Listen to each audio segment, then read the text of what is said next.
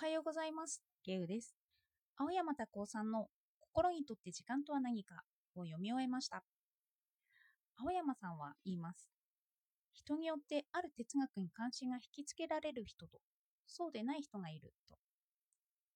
私は時間論にはそこまで心が惹かれなかったんですよね。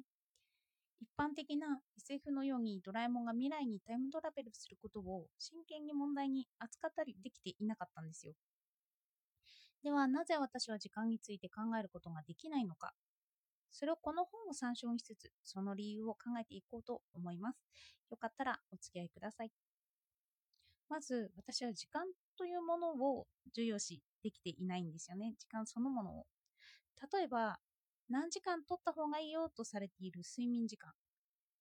時間に重きを置ける人は私にとっての睡眠時間はこのくらいだというデータとともにしっかりと時間によって自己管理ができます。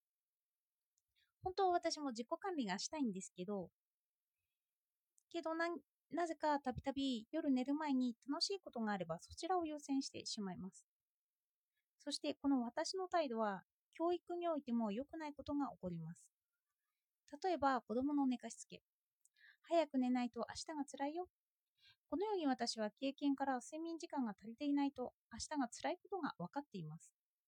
それによって子供を早く寝かしつけようとするんですよね。けれど本当はそう言いつつも自分の中で言い訳は作っています。睡眠には質というものがあるからもし8時間睡眠が6時間睡眠になってもしょうがないかもしれないと。なので私は子供に早く強く早く寝ることを述べることができません。もしかしたら私は時間というものを頭で分かっているようでいて実感としては把握できていないのかもしれません。では、時間を重要視していないとすれば、私の感覚は時間をどのように捉えているのでしょうか。ここで青山さんのタイムトラベルに関する考え方を参照にしていきます。青山さんはタイムトラベルに対して2つの考え方を分類していました。抜粋します。そこで次のような分類を考えよう。タイムトラベル全体をその定義に今が必要なものとそうではないものとに分類する。そして前者をテンス、時制、かっこ閉じなんですけど、時制テンスが時制に関わるという意味で、テンストラベルと呼び、後者をテンスレストラベルと呼ぶことにすると。タイムトラベルを時間の流れに沿ったものをテンストラベル、関係ないとしたものをテンスレストラベルと定義します。テンストラベルの例を述べるなら、ドラえもんのタイムマシンです。テレビを見る私たちは普通にドラえもんが過去や未来に行って何かをしたとしてもそのまま現在に帰ってくると思っています。このような直感的に時間軸を読み解いていくものがテンストラベルになります。そこにあるだろう現在に関する謎を考慮しません。もしその時点でその謎を究明しようとすれば、テンスレストラベルに移ります。テンスレストラベルの利点といえば、時計の秒針が定める時間とは関係なく思考できる点にあります。今を決めないからですね。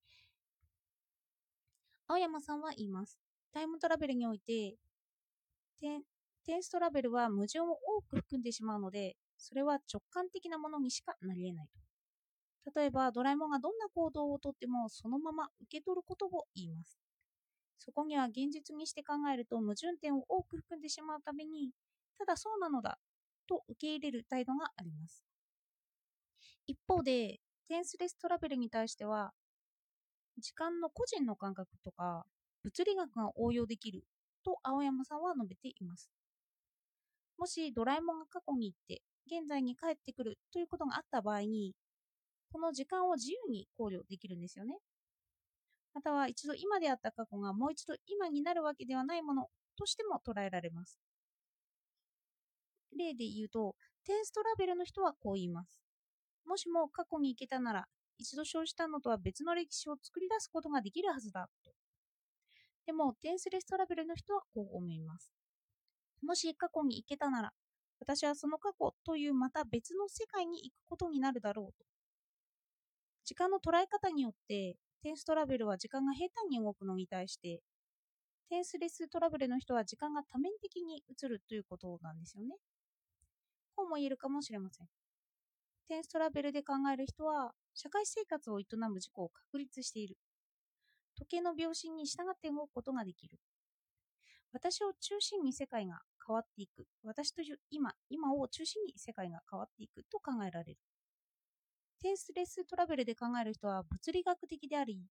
時間の時計の流れを考慮できしません。出来事が起こっており、それを人の見る視点によって因果関係や論理を作り上げていることになってきます。では、初めの問いに戻ってみます。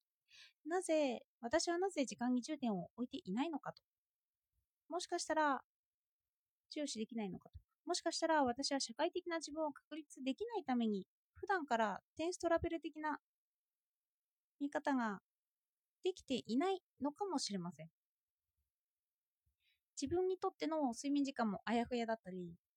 集中するとただ過ぎてしまっている時間は客観的には把握できないものとして映ります。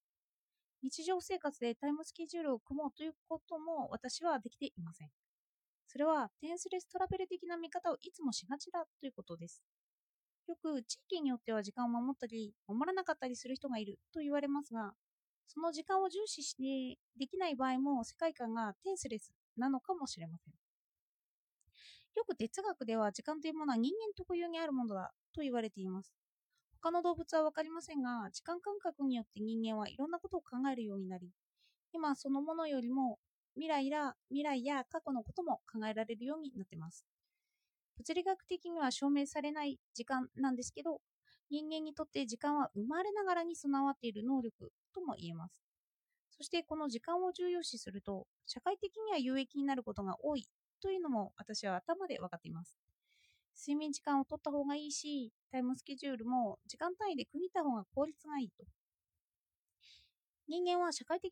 動物であり、それには時間が結びついているというのは、テンス的に考えているということなんですよね。で、テンス的に考えていくならば、その社会生活を営む上ではいいと。なので、ドラえもんのタイムトラベルに私たちは疑問を挟むことなく、ストーリーとして見ることができているのではないかと。人間だからこう見ることができているし、社会生活を普通に営んでいるからそう見えているのかなということも思いました。では今日もお聞きただきましてありがとうござい、お聞きいただきましてありがとうございました。